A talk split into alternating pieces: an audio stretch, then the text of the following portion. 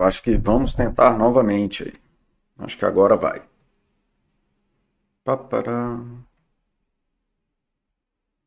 Fomos, fomos. Bom dia, galera. Acho que agora vai de volta. É... Enfim, Aí, bom, para quem pegar esse parte aí do vídeo, eu sou o Paulo, sou psicólogo clínico, trabalho na Baster.com, acabei de falar tudo isso, estou falando rápido só porque o vídeo caiu e eu tive que me virar nos 30 aqui para poder voltar ao normal. É... Enfim, esse é nosso chat PC quinzenal sobre qualidade de vida e saúde, saúde psicológica, e hoje a gente está falando de recaída. Então, beleza, galera, bora lá. É, como eu estava falando, a recaída é um fenômeno natural que acontece na vida das pessoas sobre qualquer coisa. Pode ser sobre vício, sobre depressão, sobre ansiedade, sobre qualquer coisa que você vive na vida. Recaídas fazem parte da vida e a gente tem que estar pronto para elas, tá? Né? A recaída em si não é um sinal de fraqueza da pessoa, não é um sinal de, de que a pessoa é incapaz, não é um sinal de que a pessoa é incompetente, né? não tem nenhuma relação com nada disso.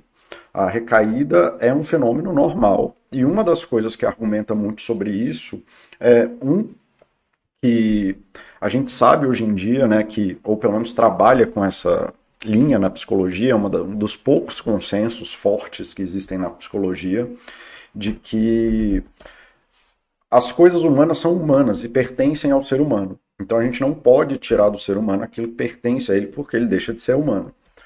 É só perguntar se o áudio e vídeo está ok aqui para vocês de volta nessa reconexão. E então assim, como a gente sabe que os adoecimentos mentais, os transtornos e tudo mais são partes das, das flutuações disso que é humano, do, dos excessos, daquilo que é muito, daquilo que sai daquilo que a gente sabe que é o normal e tudo mais, a gente não tem uma predisposição de falar assim, ah não, a pessoa é doente por causa disso, a pessoa teve uma recaída por causa daquilo. Tá? A recaída é normal e muito comumente quando a pessoa chega no meu consultório, né, ela chega querendo a cura da ansiedade, assim, ah, eu tenho ansiedade, eu quero me curar da ansiedade. Isso é impossível porque eu não posso tirar a ansiedade da pessoa, porque senão ela morre atropelada no meio da rua. É a ansiedade, a sua ansiedade é a sua amiguinha que não deixa você morrer atropelada no meio da rua. Se eu tirar isso de você, você vai se cortar, você vai pular do abismo, enfim. A ansiedade ela é parte daquilo que você e ela tem funções importantes. O transtorno é quando você sai né, daquilo que a gente acha que é o normal e isso começa a tomar a sua vida. E isso pertence aos seres humanos por diversos motivos, existem várias formas que acontecem de sair da normalidade. É, então a gente trabalha com essa perspectiva. O que dá para fazer é retornar uma pessoa que está num quadro de adoecimento, voltar para o quadro normal da vida. Mas o risco lá permanece, como é no caso com vício. Não tem ninguém que tenha uma salvaguarda no universo contra vício. Tá? Ninguém pode falar na vida, nunca, jamais, que não, eu sou o ser iluminado que nunca vai ser viciado em nada. A gente sabe que todo mundo no mundo tem um risco de vício em algum grau, em alguns mais, outros menos, alguns com predisposições maiores, outros menores, mas todo mundo tem uma predisposição a vício. A única forma de você não é, cair num vício é você não entrando em contato nunca com algo que seja potencialmente viciante. Só que seres humanos são potencialmente viciados em qualquer coisa. Eles têm potencialidade de se viciar em qualquer coisa. Então, esse primeiro passo é só para vocês entenderem que o adoecimento e a recaída eles estão extremamente vinculados porque a recaída só é a pessoa que já teve o adoecimento uma vez incorrendo no risco que todo mundo tem naturalmente. Então, por isso que a gente tem uma expectativa de recaída. A gente tem uma expectativa de recaída porque isso é normal. Assim como pessoas adoecem, pessoas recaem. Todo mundo tem uma potencialidade para adoecer. E assim todo mundo tem uma potencialidade para recair. Tá? Esse é o processo, é assim que funcionam as coisas. Recaídas são é, um tópico importante porque isso envolve várias coisas, inclusive uma pessoa que está adoecendo pela primeira vez, dificilmente ela vai adoecer num papum, assim, ela dificilmente vai sair do estado normal e ir para o estado de adoecimento gravíssimo. Assim. Precisa ser um trauma gigante, sei lá, coisa enchente, desastre, morte de familiar. Assim. Dificilmente você vai ter uma quebra na vida da pessoa que se ela nunca teve um adoecimento, nunca foi viciada em nada, nunca aconteceu nada, que ela vá sair assim, ah não, agora eu estava ali vivendo minha vida normal e agora brrr, eu estou lá em cima e não tem mais o que fazer. Né? Com a pessoa que já teve um quadro de adoecimento, ela consegue fazer essa escalada muito rápido, porque ela já adoeceu e ela tem aqueles comportamentos, ela tem aquelas predisposições, ela já se desenvolveu como pessoa num quadro de adoecimento. Então as recaídas são um pouquinho mais importantes e trabalhar estratégias de prevenção de recaídas são importantes não porque a pessoa é, ela tem uma condição diferente. A ansiedade de quem recai é a mesma ansiedade de quem nunca recaiu. É, a ansiedade de quem nunca adoeceu. A ansiedade, uma pessoa que tem uma, vai ter uma recaída em vício, em álcool, que seja piriri pororó, é, ela vai ela tem a mesma predisposição para as coisas de forma geral que uma pessoa que nunca teve, mas que pode entrar num alcoolismo, por exemplo. É, uma coisa assim, né, tipo, de dirigir bêbado todo dia para casa, né, que são um dos fatores que a gente considera de alcoolismo e tudo mais, quantas vezes a pessoa dirige bêbada, é, ou quantas vezes ela tem problema em casa porque bebeu e tudo mais. Esses são, alcoolismo, diferente do que vocês acham, ou que meus pacientes acham quando eu falo com eles, alcoolismo não tem nada a ver com você sentir falta de álcool. Hoje em dia a gente mede alcoolismo é, basicamente pelos prejuízos que ele causa na sua vida e você não estar nem atento a eles. Então é prejuízo em casa, é, prejuízo nas relações sociais, risco de vida, é, você fazer coisas que você se arrepende e fazer isso costumeiramente na sua vida. É, a quantidade de álcool que você bebe está ligada ao alcoolismo, mas é só um dos fatores. A gente mede o alcoolismo hoje em dia por quanto prejuízo isso traz na vida da pessoa, mas ela não é sensível a isso no sentido de perceber que esses prejuízos estão relacionados a, ao consumo de álcool, ou de simplesmente ignorar a coisa e tocar o foda-se e seguir em frente. Então, o que, que eu estou dizendo com isso? Uma pessoa que começa um processo de tornar-se alcoólatra, ela dificilmente vai encher a cara todo dia, até porque ela não dá conta. Ser alcoólatra é extremamente desgastante, cansa, cansa muito, muito. Eu falo isso com experiência de causa, assim. Você beber todo dia é mais difícil do que trabalhar todo dia né, é muito desgastante. Uma pessoa que já era alcoólatra, saiu do estado de alcoolismo e está vivendo uma vida normal, e volta para o alcoolismo, ela tem a capacidade, sim, de fazer essa escalada muito rápido. E é por isso que falar de recaída é importante, tá? É por isso que existe essa distinção entre recaída e o adoecimento normal, apesar deles serem a mesma coisa no final do dia. É só porque a pessoa que já teve um adoecimento é mais habilidosa em ser doente, assim por dizer. Tá. Então, o que, que eu estou querendo dizer com tudo isso? Que né, a gente não tem uma prevenção total no mundo para recaída, porque se a gente tivesse, a gente ia colocar isso na população normal para que ela nunca adoecesse. Tudo que impedisse alguém de recair ia impedir que uma pessoa normal adoecesse em primeiro lugar. Isso não existe. A gente entende que a busca por saúde é uma busca contínua e que vai envolver estados de adoecimento, apesar de que saúde não é medida pela ausência de adoecimento. Então, isso é uma coisa que você vai ter que batalhar o resto da vida. Que não existem soluções mágicas para as condições de saúde, então todo mundo está vulnerável em algum grau a vício, está todo mundo vulnerável a, ao adoecimento, ao, à tristeza e por aí vai. Algumas pessoas mais, outras menos, por diversos fatores, mas todo mundo está. Ok. Então tá, aconteceu uma recaída. Tá? O que, que acontece? O que, que é uma recaída? Recaída é quando uma pessoa que já tinha um quadro de adoecimento, seja vício, seja depressão, ansiedade, esquizofrenia, blá, blá, blá, tanto faz, ela retorna ou inicia o retorno para aquele quadro. E aí a gente tem que ver algumas coisas. Tá? O que, que a gente vai ver é, em primeiro lugar? Calma aí, só um instante que apitou um negócio aqui que eu tenho que desligar. Obrigado. Pronto. Tá? O primeiro é, a gente trabalha saúde e patologia de formas diferentes. Né? Para curar uma pessoa, a gente tem que trazer coisas saudáveis para a vida dela. A gente cura vício, né? aumenta, tá? É isso mesmo. Então, à medida que a gente melhora a qualidade de vida da pessoa, a pessoa tende a estar menos vulnerável ao vício. Né? Quando é um ansioso, a gente vai trazer hábitos saudáveis que ajudam a botar a ansiedade que está desregulada para cima. Né? Na depressão, vai trabalhar estratégias de enfrentamento para demitido, perder o emprego. Então, a primeira coisa que você olha numa recaída não é a recaída, ah, meu Deus, o menino voltou a usar droga, o depressivo está na cama por três dias e piriri pororó. A gente vai olhar o que, que foi construído no processo de melhora da pessoa e vai procurar se quebrou alguma dessas coisas basilares da pessoa. Se a pessoa saiu do alcoolismo focando nos filhos, na esposa, no trabalho, no esporte, a gente vai ver se desvinculou isso, se isso quebrou de uma forma é, que não pode ser mais reestruturada e tentar costurar ou engajar. Então a gente vai medir o que, que quebrou, se a pessoa bateu o carro, perdeu o emprego e tudo mais. Isso é uma recaída. A gente não vai olhar só para a pessoa voltar é, para aquilo que era o adoecimento dela. A gente vai olhar o que, que quebrou na vida dela e como que a gente restaura isso. A gente vai olhar a duração, né? Então, assim, uma pessoa que pô, teve uma depressão muito pesada e tudo mais, a gente vai olhar assim, tá, a pessoa está um dia na cama, dois dias na cama, três dias na cama, uma semana na cama, um mês na cama, são coisas absolutamente diferentes.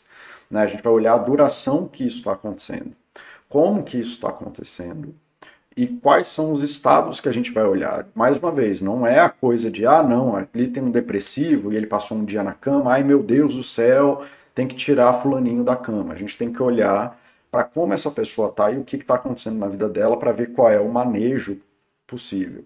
A gente tem que olhar a intensidade, como que a pessoa está tá vivendo aquilo. Então, é muito diferente a pessoa que teve uma recaída e tomou um porre no, celebrando o aniversário de 90 anos da avó, tá? E a, a pessoa, e ela teve um porre, e tá ruim, mas está tudo ok, ainda tá tudo sob controle, aí a pessoa tá lidando com as dificuldades dela, e uma pessoa que, por exemplo, perdeu o emprego, passou a noite inteira bebendo, e tá três dias bebendo sem parar, e você precisa ir lá e resgatar a pessoa do meio da rua e levar de volta para casa. Tá? Então, dentro das recaídas, como a gente sabe que a pessoa que recai tem essa aceleração maior, a gente vai buscar né, entender, em primeiro lugar, o que quebrou, é, qual é essa situação que a pessoa está vivendo, de intensidade e duração, quanto que esse sofrimento e quanto que essa volta da pessoa para esse estado está acontecendo. Tá?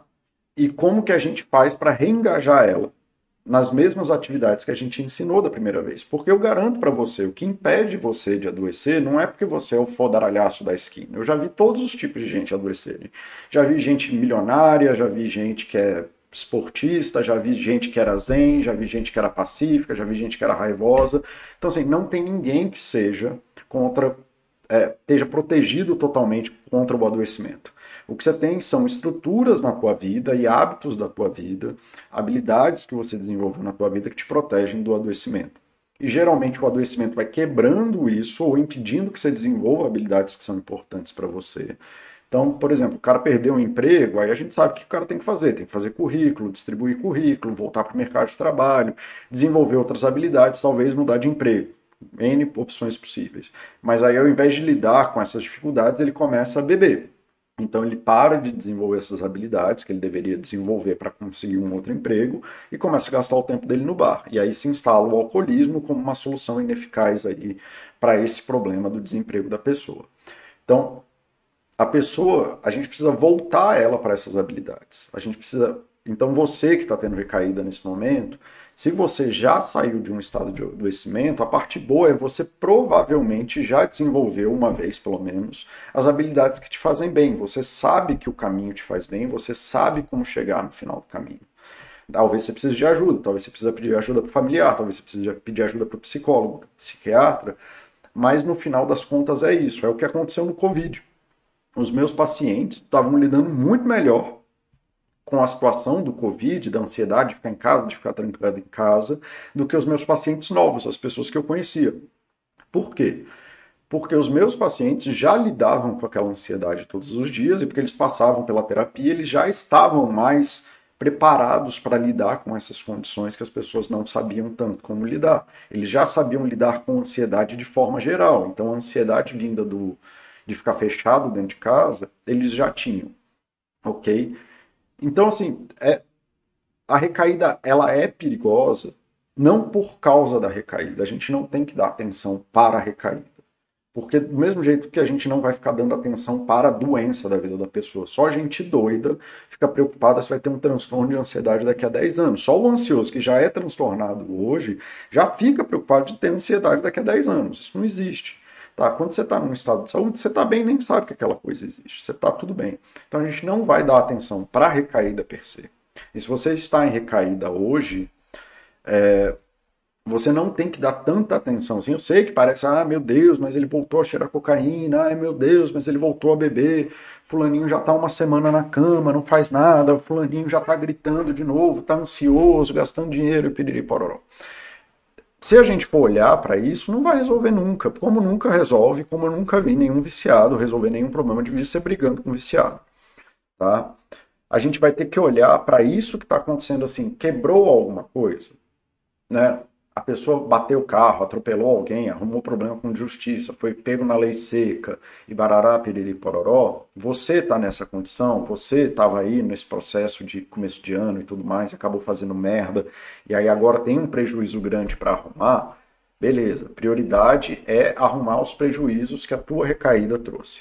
Não adianta, isso todo mundo que passou por um processo de adoecimento e vício sabe.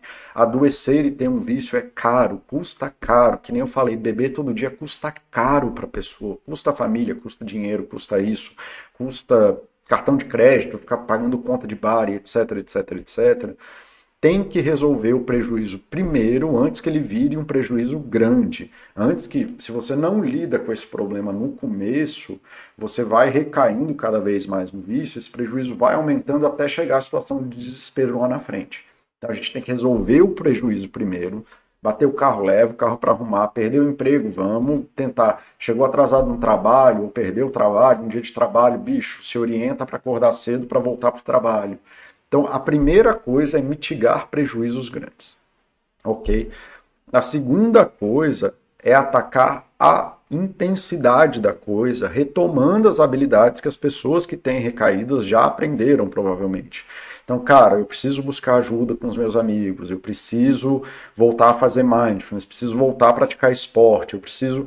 E quem, assim, talvez para quem ache quem, quem, nunca adoeceu gravemente ou quem nunca teve um problema grave, não entende a importância que isso é para estabilizar momentaneamente é, um, um, quadro de recaída. Né? O tanto que você. Cara, você tomou um porre, você é alcoólatra, tomou um porre, e eu tá ali uma semana bebendo que seja, aí você fala, cara, eu vou voltar. A primeira coisa que eu vou fazer no meu dia é praticar esporte. Vocês não têm noção de como isso é poderoso para alguém que está em um processo de recaída ou alguém que adoeceu gravemente em algum momento da vida. Eu vou voltar a ler, eu vou voltar a passar tempo no dia, ao invés de ficar dormindo à noite, dormindo durante o dia e acordando durante a noite. Então, a retomada das habilidades para tentar mitigar a duração e lidar com a intensidade. E aí, dependendo da intensidade que tiver, entender quais novas estratégias, da onde que veio o sofrimento para lidar com um problema que gerou a recaída, tá? Então, assim, a ideia de prevenção em recaída, não sei se ficou claro para vocês, é você gerar um, uma safety net, né? uma, uma tela de conforto, uma tela de segurança para a pessoa, para que quando ela recaia, como ela dá essa disparada muito rápido, perdão, galera,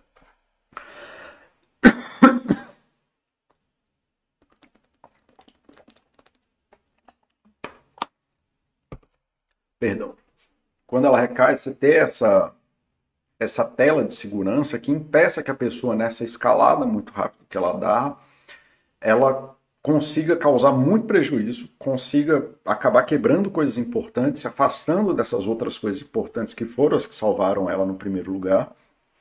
Porque se isso durar muito no tempo, já era. Aí você vai ter um quadro de adoecimento de novo. A recaída não é a o retorno. Caramba.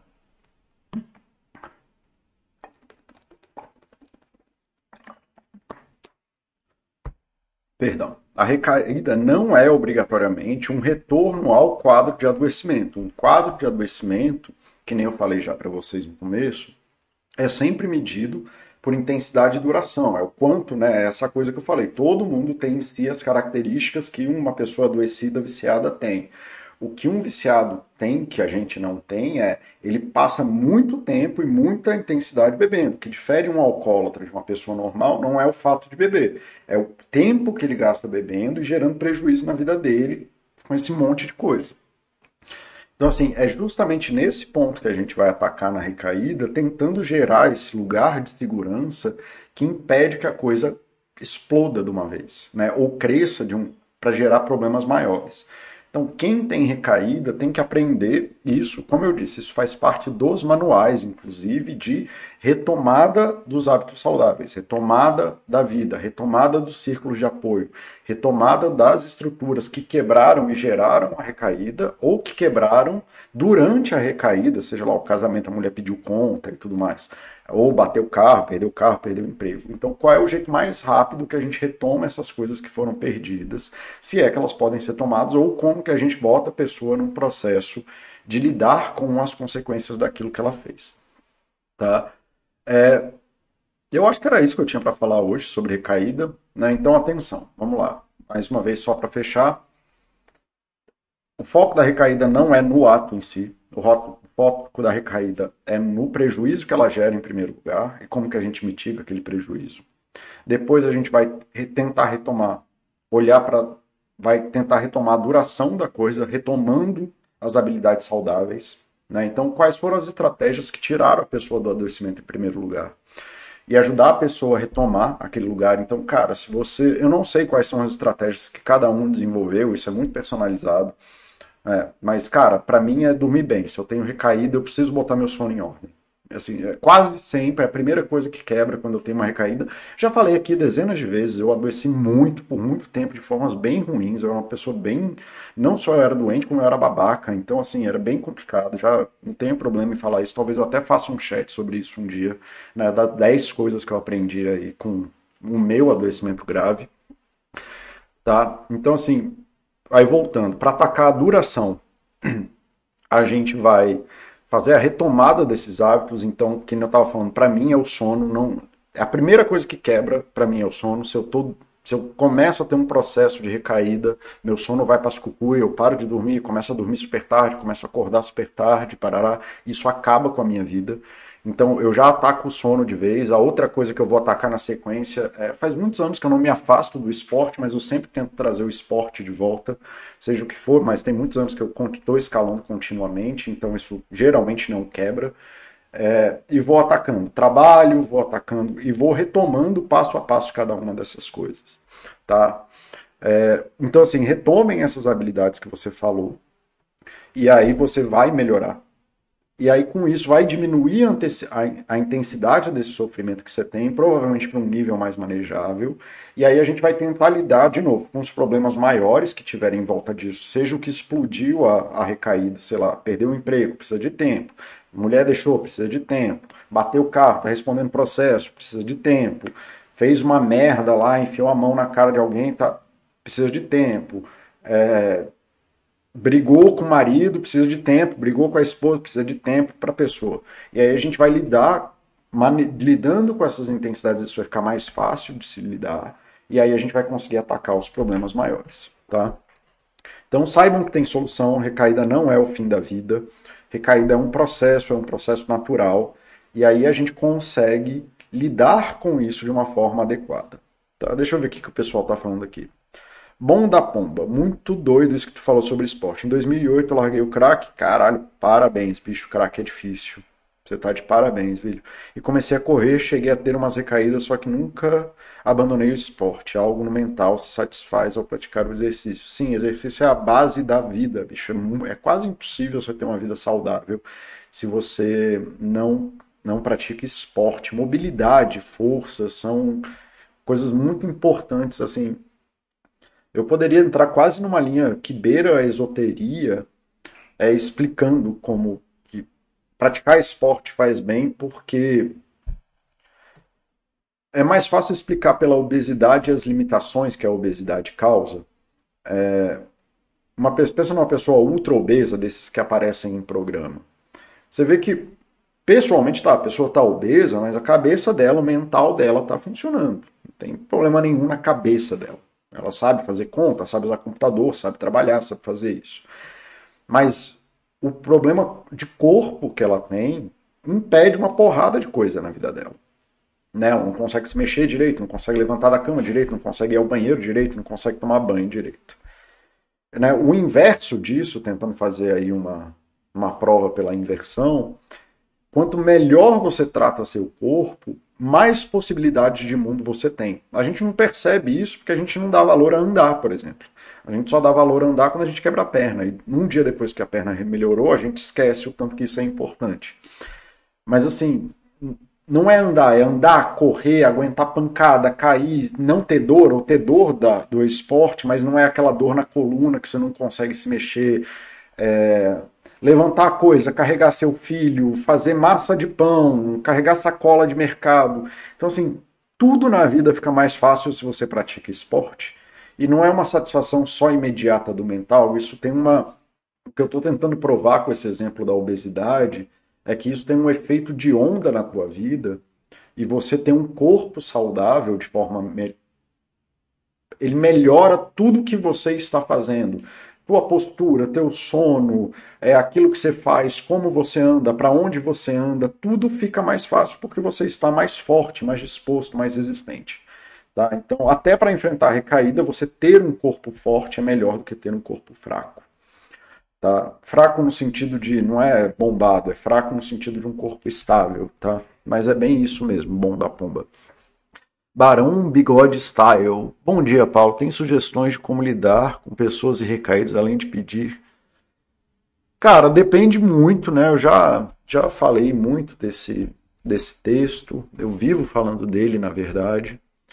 É... Quando eu tô dando chat, era o que eu estava tentando evitar aqui, que a minha banda consome tudo aqui. Abrir o site da Basta fica lento, porque a, a imagem de vídeo transmitindo consome a banda inteira. Tá abrindo aqui. Mas. Ah, não era isso que eu queria.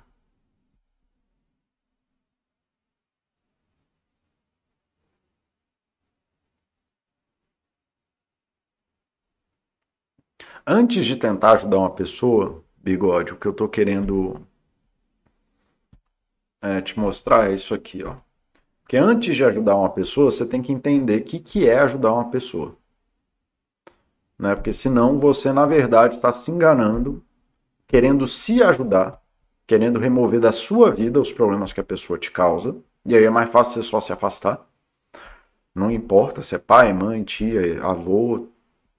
Mas se a escolha é você tratar a pessoa como um problema na sua vida, é melhor você se afastar e cuidar da sua vida do que transformar a pessoa num problema. Tá? Então, antes de ajudar uma pessoa, querido, é... cadê? Tinha um índice lá em cima e era mais fácil eu ter procurado pelo índice, mas estamos aí, né? Cadê? Cuidar dos outros. Cara, você tem que entender algumas coisas, que você só pode ajudar a pessoa dando aquilo que você tem sobrando. Né? Ajudar os outros não é sacrifício, não é para você dar aquilo que você não tem. É, em segundo lugar, você só pode se responsabilizar pelo que você faz. Você não pode se responsabilizar pelo que a pessoa faz. Tá? Você é isso. Você pode levar a pessoa num profissional de saúde. Você pode falar para ela é, ir num profissional de saúde. Mas se ela não quer ir, não tem nada que você possa fazer. Em terceiro lugar, não, você não pode responsabilizar a pessoa por, pelas suas expectativas. E era o que eu estava tentando te comunicar antes. O problema é que ela vive é dela. E você não pode se responsabilizar porque você acha que a pessoa deveria ser melhor do que você. Da forma, o melhor que você acha que ela deveria ser. E você também não é responsável pelas expectativas dela. Ela não pode esperar de você algo que você não tem para dar para ela ou que você não quer dar para ela e dane-se.